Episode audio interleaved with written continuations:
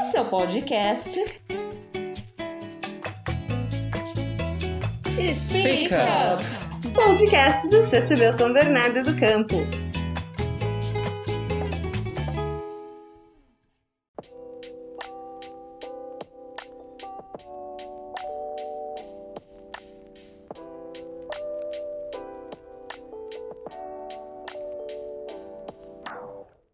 Comecei a estudar cinema por causa de uma oficina gratuita, né, na, na cidade de São Caetano, é onde eu moro hoje, mas na época eu não morava na cidade.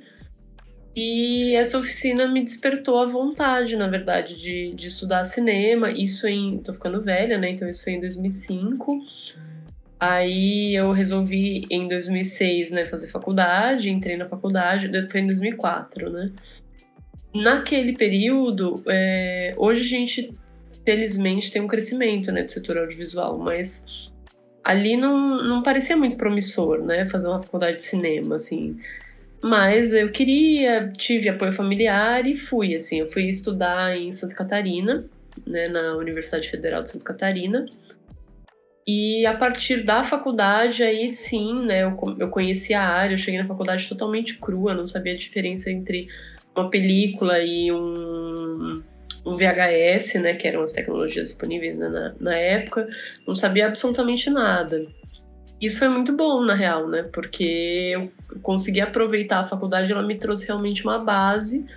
Aí eu entrei no mercado primeiro como editora, né, como montadora, que é uma área extremamente masculina, e aí depois a gente fala um pouco disso, né? Então eu comecei já numa área muito masculina, e aí, conforme o tempo foi passando, eu falei: não, eu quero dirigir os filmes, eu quero ser diretora também.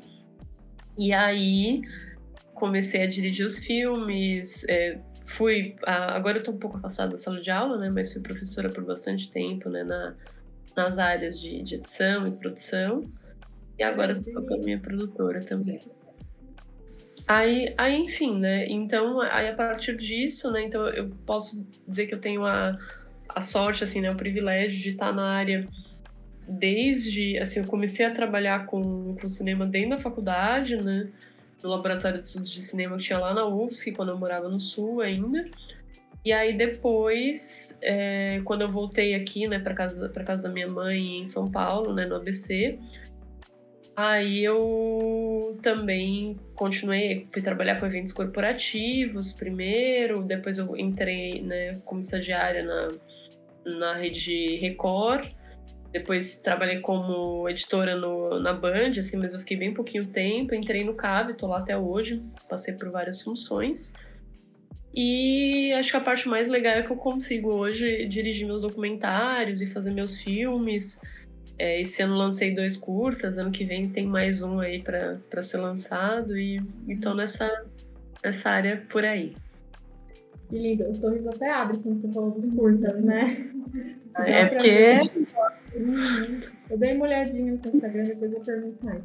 Mas isso é uma curiosidade minha, eu queria muito saber. Você até comentou, ah, quando eu decidi fazer a faculdade, eu tive apoio da família.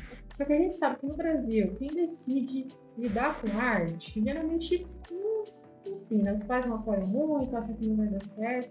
Então, o que, que você vê em relação a isso? Com a sua família foi ok por exemplo, os alunos, o pessoal do caso, como você sente? Acha que às vezes as pessoas se sentem meio sem vontade de fazer o que elas realmente querem, porque sabem que não ter tantas oportunidades?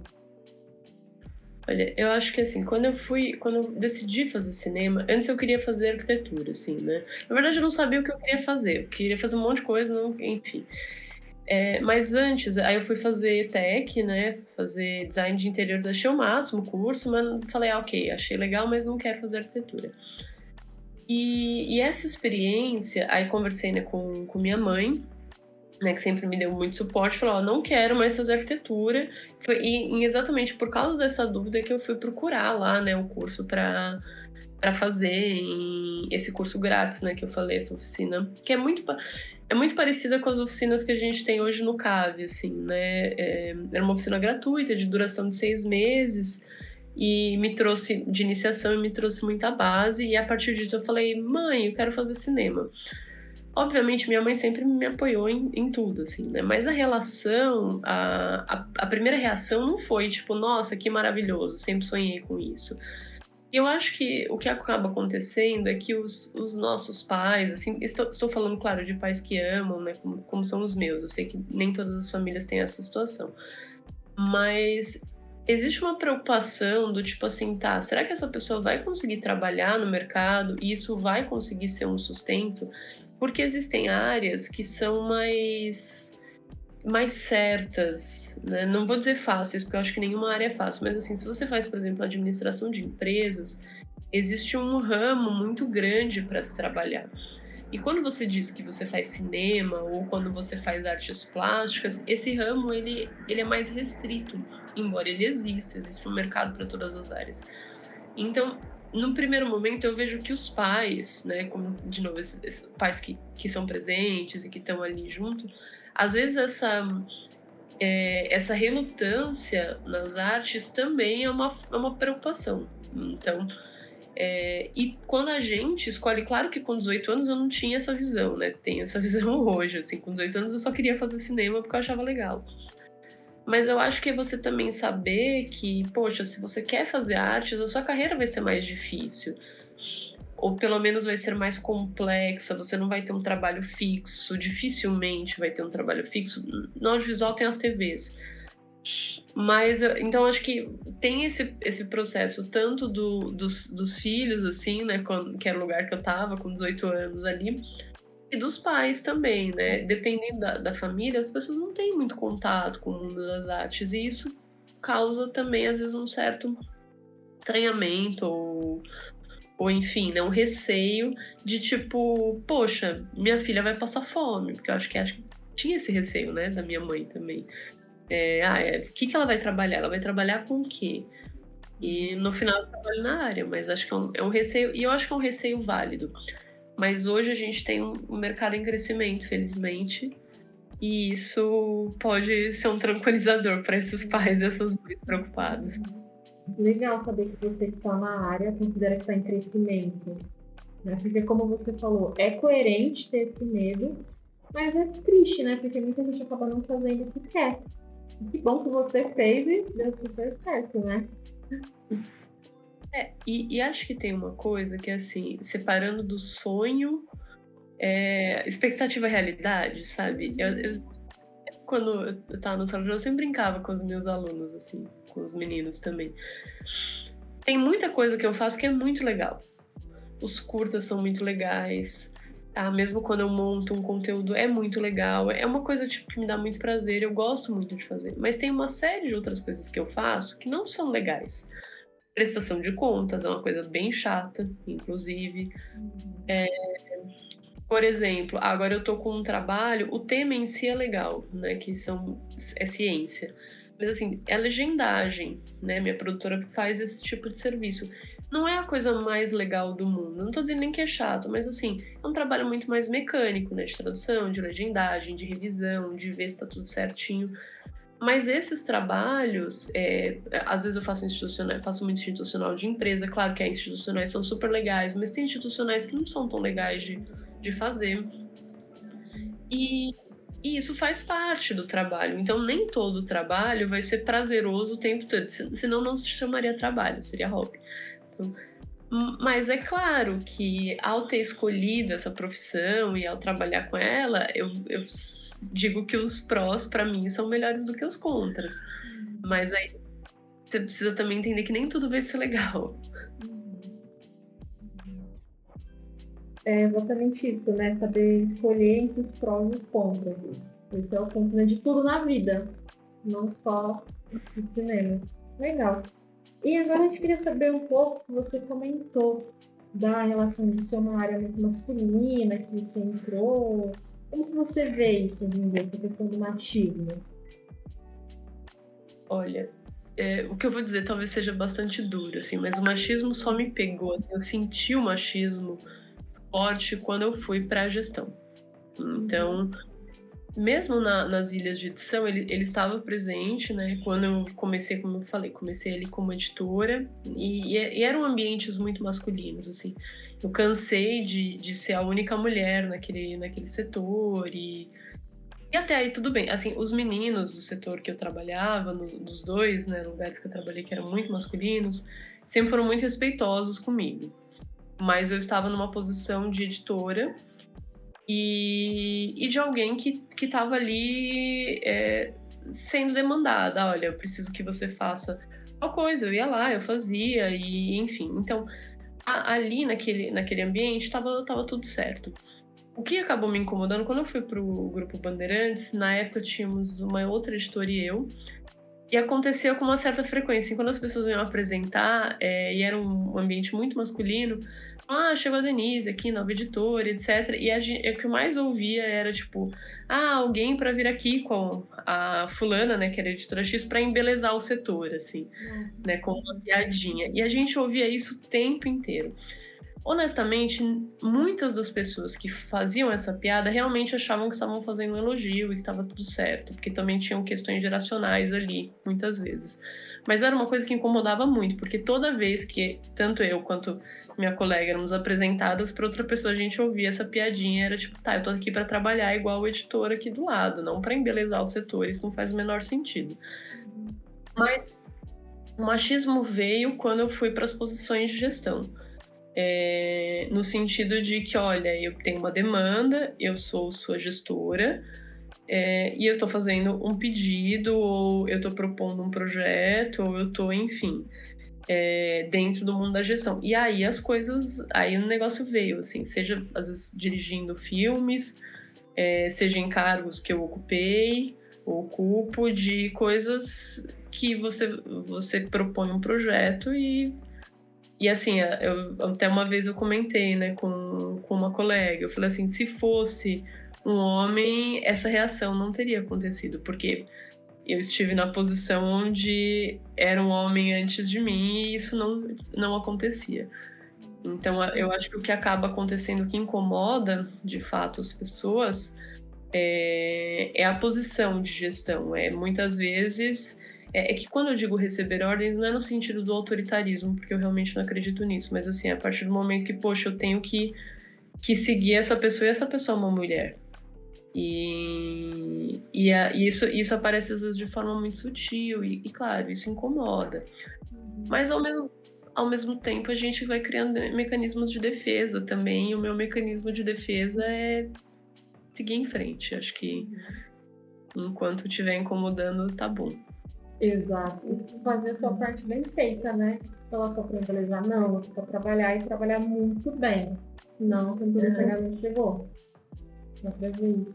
Também essa questão do mecanismo, né? Então a gente tem que. Eu achei muito interessante que você falou, ah, a maioria das pessoas que me falavam isso não era na má intenção. Era com a intenção de realmente me elogiar, porque elas não sabiam discernir que isso é muito ridículo. Então, eu machismo estrutural, machismo estrutural. Mas aí, conforme você vai lidando, aprendendo né, em todas as áreas, a gente começa a ter esse olhar. Uhum. Bem legal. É, se você quiser falar agora um pouco sobre os seus projetos, eu vi um pouco dos seus cursos, eu estava até muito interessada em chamado Cartas para a Cecília. Estou muito afim de ver. A gente quer assistir junto. Exato. Exato. Se você quiser falar um pouco dos seus projetos atuais, enfim. Bem, o Cartas, o Cartas é, é, um filme, é um filme recente, assim, eu tenho dois filmes que são super recentes, né? O Cartas para Cecília, e o Águas Passadas. O, o Cartas para Cecília, ele é um filme que foi produzido. É, a produção dele começa em 2016, então ele é um filme de produção longa, é um filme que eu fiz em homenagem à minha avó. E então em 2016 ela estava viva, eu gravei uma entrevista com ela, essa entrevista ficou é, guardada né, por algum tempo. E, e aí eu decidi né, que eu só finalizaria o filme quando ela é, tivesse morrido, porque era, era muito complicado, né? Por, uma, por a questão dos sentimentos que o filme produzia em mim. E esse filme basicamente conta a história da Cecília, né, que, é, que era minha avó, E ela e meu avô, na década de 1950, namoraram por carta por três anos. Essas cartas estão aqui atrás, depois eu posso pegar e mostrar qualquer coisa. E, e eu roubei essas cartas, assim, roubei porque minha avó queimou as cartas e jogou no lixo, eu roubei as cartas do lixo. E, e ali tinha um universo, assim, não só o universo da, da minha própria da intimidade dela, né, e dessa invasão de privacidade, mas também pelo fato de que havia um recorte do, das relações sociais na década de 1950, assim, a partir do registro pessoal dessas cartas. E havia um, a gente falou, né, de, de questões estruturais, tem muitas coisas ali, tem o machismo estrutural, tem o racismo estrutural também nessa, nessas relações do dia a dia. É, e aí acabei construindo um filme sobre isso. Esse filme tá indo, felizmente, muito bem, obrigada, assim, melhor do que até eu poderia ter imaginado. Então ele. Eu tive a felicidade de ganhar três prêmios com ele já. Estou embarcando para uma viagem daqui a pouco para um festival internacional com ele. E, e acho que é um filme assim muito nesse momento muito emblemático, né, para mim. Primeiro por por ter sido um filme muito pessoal, mas ao mesmo tempo eu experimentei outras linguagens né, nesse filme, então tem uma um aprendizado na hora de construir esse filme. Eu acho que o mais legal de tudo é as coisas que ele está me trazendo, assim. E, e o Águas Passadas, que é um outro filme que eu produzi né, nesse ano, que também tem circulado bem. É um documentário sobre a história dos rios do ABC, né, pelo ponto de vista das pessoas mais velhas que viviam na região. Esses filmes estão circulando. Quando tiver um, eles estiverem num festival, porque agora aí eu mando o link pra Camila, ela compartilha com vocês, pra vocês poderem assistir. Por favor, eu tô arrepiada. Eu dei uma olhada por cima, eu entrei no site, eu consegui ver um pouco as questões das premiações de cartas pra Cecília. E só de ler assim a, a sinopse, eu já fiz, mas agora você contando, coisa linda. Eu acho que esse é o, o amor, né, pelo cinema. Você ter coragem de colocar algo seu, pessoal, em algo que o mundo vai ver.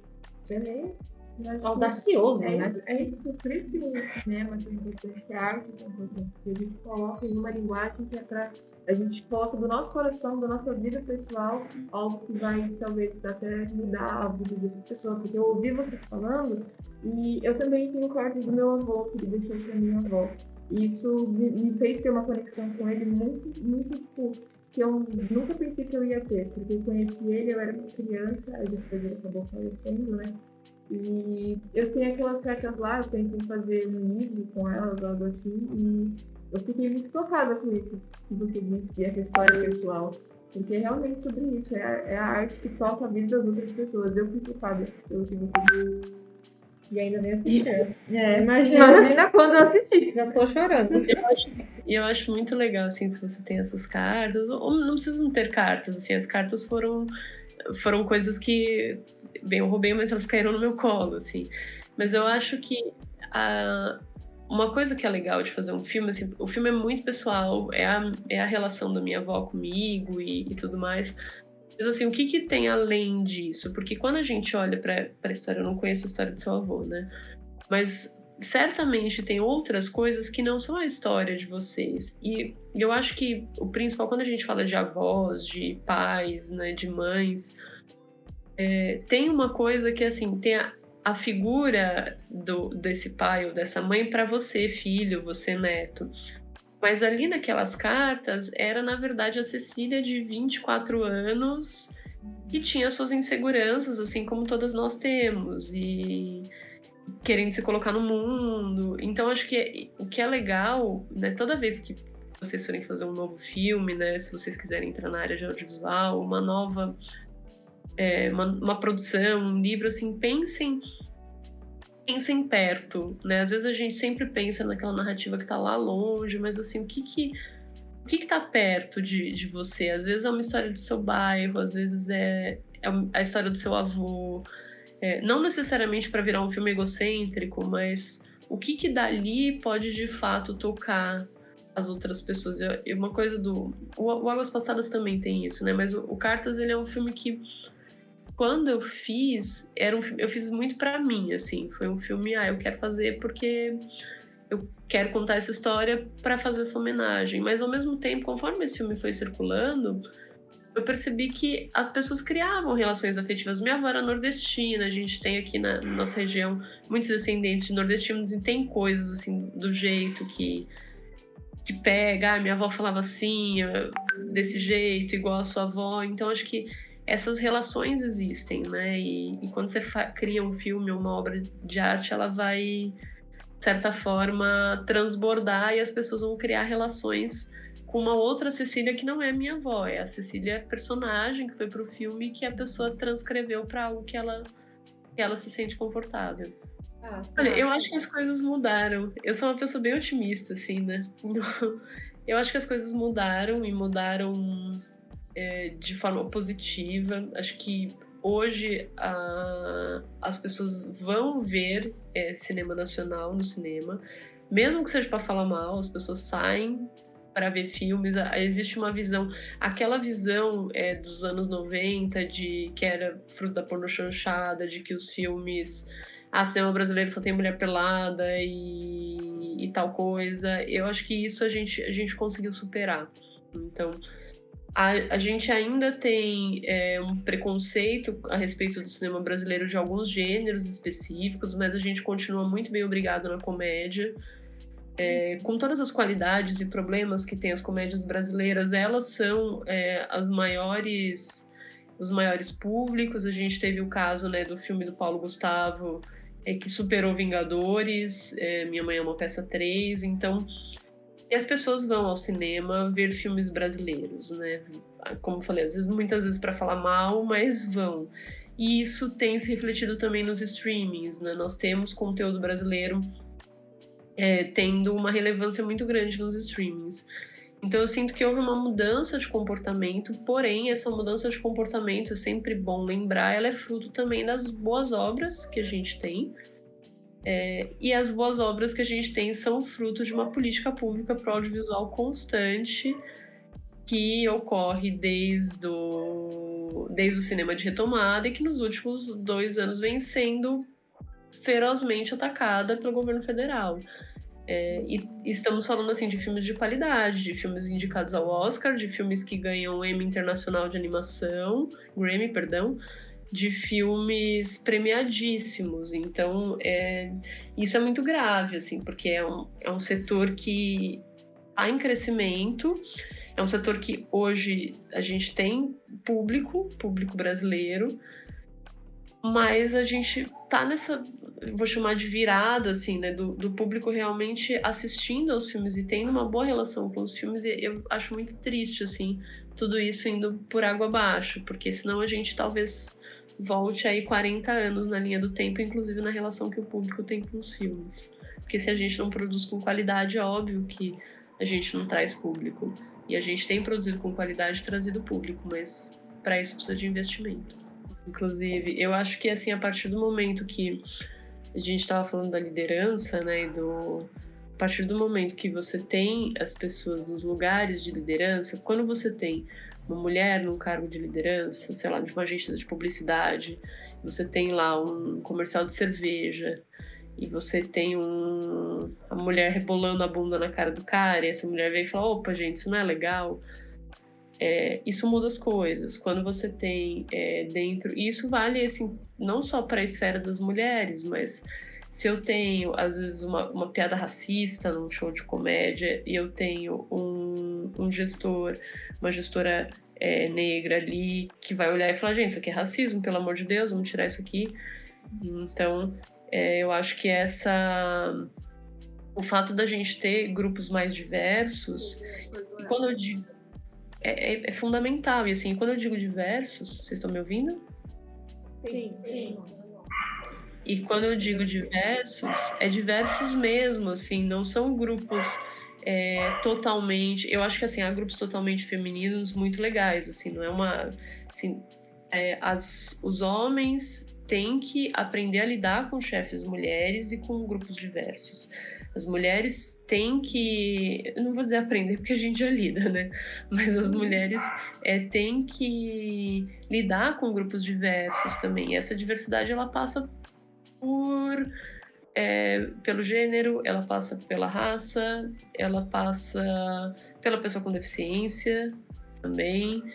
E não significa que todos os grupos vão, vão ser homogêneos, assim, ah, eu vou ter, o grupo tem 10 pessoas, eu vou ter 5 e 5, 5 homens, obrigatoriamente 5 homens e 5 mulheres, não é nesse sentido. Mas a gente tem que se acostumar a estar em ambientes diversos, com pessoas de religiões diferentes e de culturas diferentes. Eu acho que isso, inclusive, enriquece os projetos. Mas como a gente está aqui, né, falando da, do papel da mulher, o que, o que também é, a gente precisa aprender a se posicionar. Então, se posicionar com respeito quando necessário, né, sempre, e se posicionar sendo brava quando necessário. Aconteceu uma coisa muito curiosa esse final de semana. É, no final foi engraçado, mas foi muito curioso. A gente tem uma cinegrafista, né? A gente trabalha juntas. A gente foi gravar um curso de handball. E o curso, o curso de handball masculino um curso super sério, assim, super legal. E no momento da gravação, estávamos só nós, né, de mulheres. Eu estava dirigindo, ela estava como, como diretora de fotografia. E aí a gente até brincou, né? Muita testosterona juntas, porque tinham lá 16 jogadores, né? O técnico. E aí tinha que arremessar a bola não sei onde. E aí os meninos estavam. Enfim, eles também estavam nervosos e. e na, naquele ambiente, é, quase acertou a cinegrafista, obviamente, sem querer, viu? Né? Não, ninguém tentou acertar ela. Mas é porque é o jogo, tinha que pegar os takes. E aí chegou um momento que assim, a gente não arremessa no lado direito e não no lado esquerdo, arremessa no lado direito, no lado esquerdo. Aí chegou um momento que rolou um. Puta que eu pariu, desculpem, gente. Arremessa no lado direito. E, e foi tipo um, um gritão e um negócio. Só que assim, resolveu o problema. Poxa vida, resolveu o problema. E aí arremessou no lado.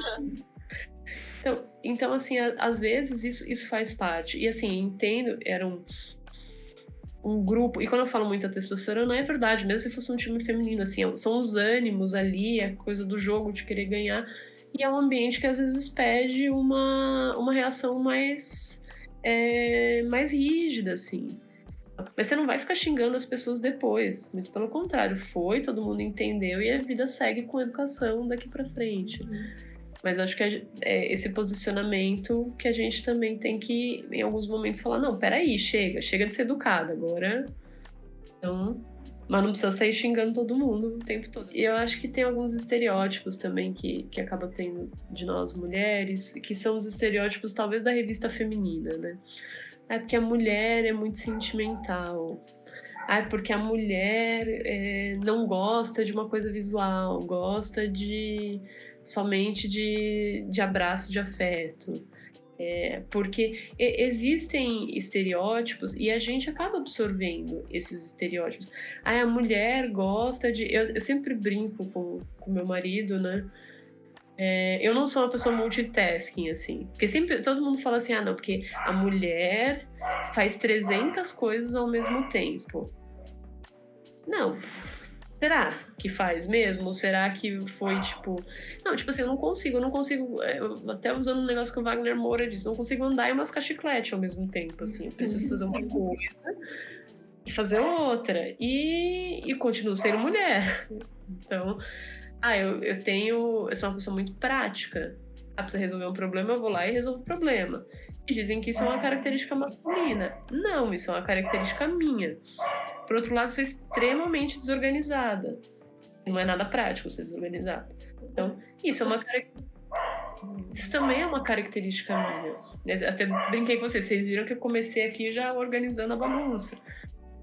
Então, então a, gente, a gente também tem que tomar cuidado para que quando a gente está trabalhando com as pessoas, a gente não pense, ah, não, ela é organizada porque ela é mulher. Não, ela é organizada porque é organizada. Então, é prática porque é prática, tem essa característica porque é uma pessoa que tem essa característica. O gênero, ele não vai influenciar na sua característica. É porque o, é porque o gênero é um negócio muito mais amplo do que A ou B. Então, acho que essa é a primeira coisa que a gente precisa desconstruir. E a outra coisa que a gente precisa desconstruir é, também são essa, no mundo feminino essa coisa das relações hormonais, assim, porque se criou uma coisa sobre a TPM, a menstruação, como se nós tivéssemos. Um... Claro, menstruar é chato, eu, eu acho, pelo menos, assim, não é agradável, tem cólica, tem tudo isso. Mas assim, acontece todo mês e tá tudo certo. Eu tenho enxaqueca um dia, eu sei que esse dia eu tô mais mole, mas assim, não significa que eu não eu perca a minha capacidade de, de trabalhar bem ou de conviver bem porque eu menstruo todo mês. Então, isso, isso não faz sentido. Ah, claro, me enxaqueca, eu sei que é aquele dia específico eu fico mais lenta e, e quem não tem um dia ruim. Então, existem esses, esses mitos da revista feminina tradicional, né? Ah, não. Sua. Ah, nossa, hoje ela tá naqueles dias. Naqueles dias já é um negócio bizarro, né? Então, como é, é uma piada machista, mas eu vou reconstruir ela, né? A piada é assim: mulher é um bicho tão ruim que menstrua todo mês e não morre. E a reconstrução, a mulher é um bicho tão forte que, que sangra todo mês e não morre. Então acho que é uma. É isso, assim. Então a gente sangra todo mês e estamos aí. Então a, gente também tem que reaprender a, a, a não colocar essa, essas questões, assim, de poxa, ah, a pessoa tá de TPM, não, é. Assim, e às vezes está, e às vezes estar também. É, ok. Então, às vezes a pessoa tá mais sensível, mas ela tá mais sensível porque ela menstruou, ela tá mais sensível porque aconteceu um negócio ruim na vida dela e. E, e assim, a gente é suscetível. Você brigou com alguém na sua família, você vai chegar mais sensível no trabalho. Isso não tem nada a ver com seus hormônios, isso tem a ver com outras coisas que, que acontecem. Então, a gente também, como mulher, precisa tomar cuidado para. É um cuidado diário para não reproduzir comportamentos machistas também. Uhum. Às vezes é sobre ser humano e não sobre ser mulher. Às vezes as pessoas acham que é puramente sobre ser mulher. Mas é sobre ser como qualquer outro ser humano. É... Oi, Denise. Obrigada. Obrigada é, eu queria saber também se você deixa uma pessoa que quer começar, uma menina né, que queira começar no audiovisual. Olha, o que, o que eu diria é, primeira coisa, não tenha vergonha.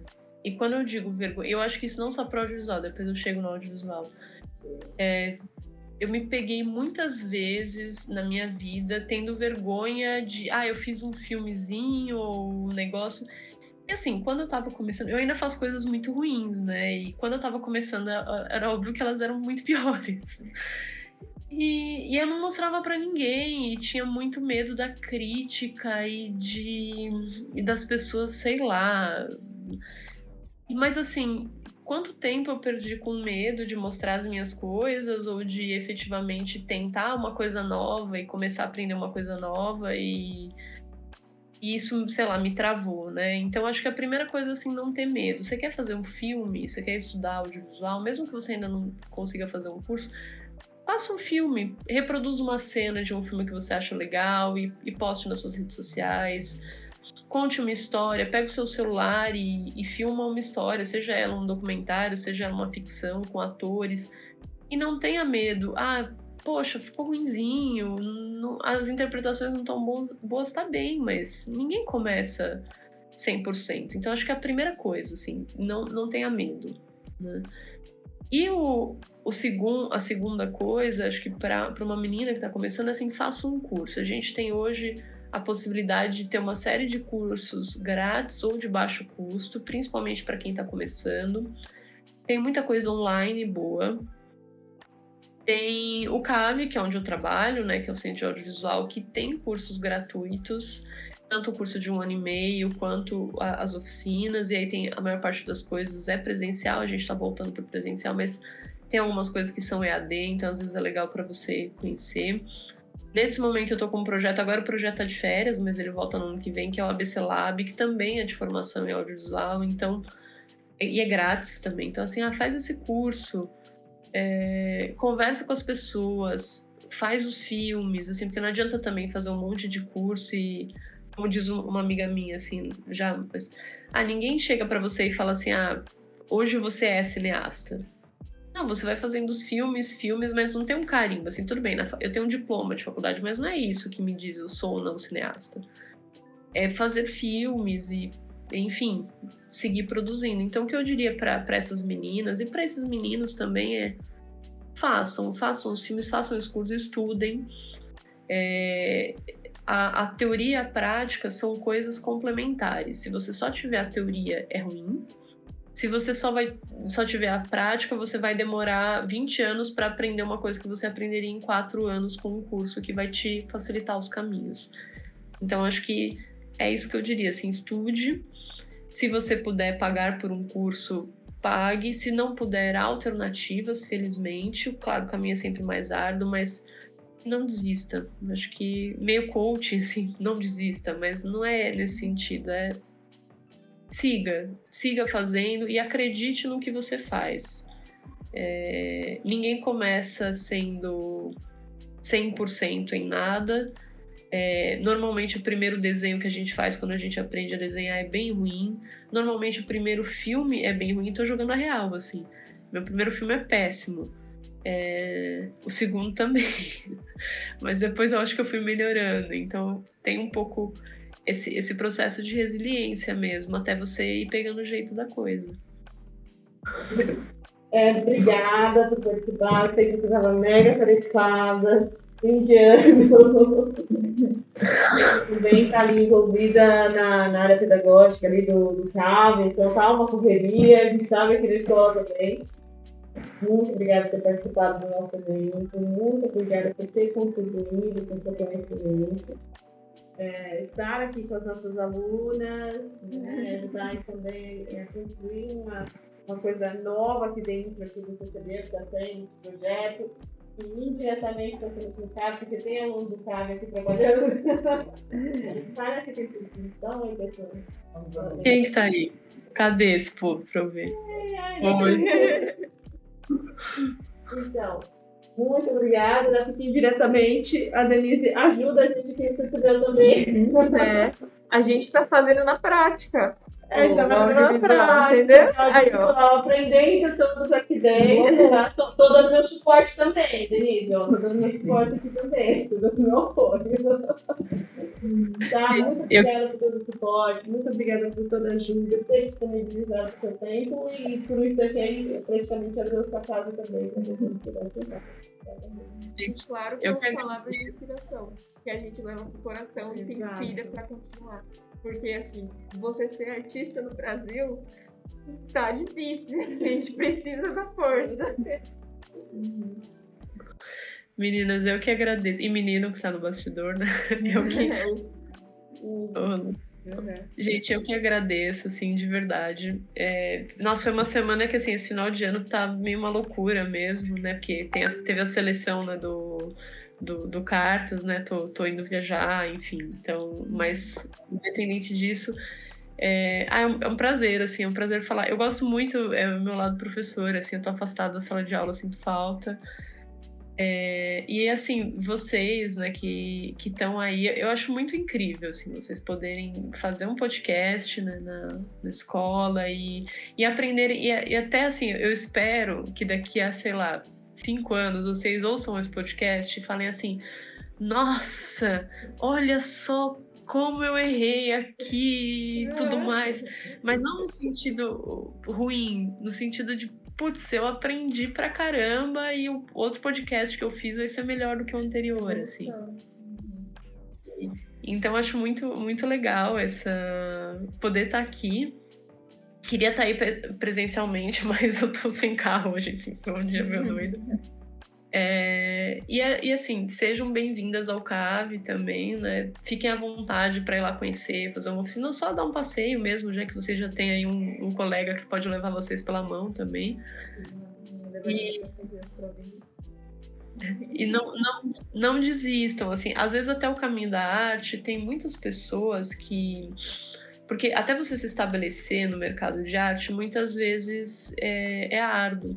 E não há nada de errado. Eu tive um, um colega é, de faculdade que, enquanto na faculdade toda dele, ele trabalhou numa banca de jornal. Agora a banca de jornal é uma coisa que quase não existe mais, assim.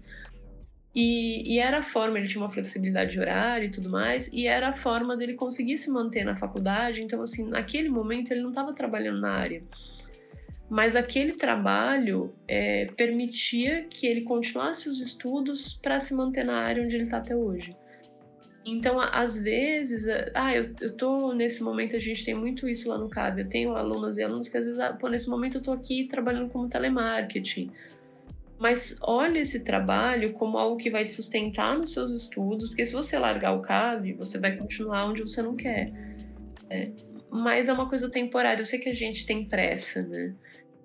E, e, fazer os filmes de vocês, os podcasts de vocês, os desenhos de vocês e mostrar isso para o mundo é o primeiro passo para que você entre no mercado. E como falei, né, às vezes esse desenho não, não tá pronto ainda. Mas inscreve, abre um concurso de desenho, inscreve o concurso. Ah, eu não fui aceito no primeiro, inscreve no próximo. É, eu, sempre brinco que o meu e-mail, todos os dias com cartas para Cecília, eu abro o meu e-mail todo dia aparece lá, not selected, de um festival que eu inscrevi. Todos os dias. E aí eu, são 10, not selected, not selected, not selected, aí selecionado. E, assim, essa seleção é tipo uma droguinha, assim, é felicidade, tô no caminho certo. Mas se você for parar no primeiro não, você não vai. Então é esse exercício, assim, de, de resiliência mesmo. E obrigada pelo convite, assim, de verdade, gente. Gostei muito de estar aqui, de falar com vocês. Espero encontrar vocês pessoalmente em breve. Eu espero. A gente agradece. Muito bem-vinda aqui super, super, super. Bom, sou apaixonado por você depois que leu lá no seu Instagram, sua biografia.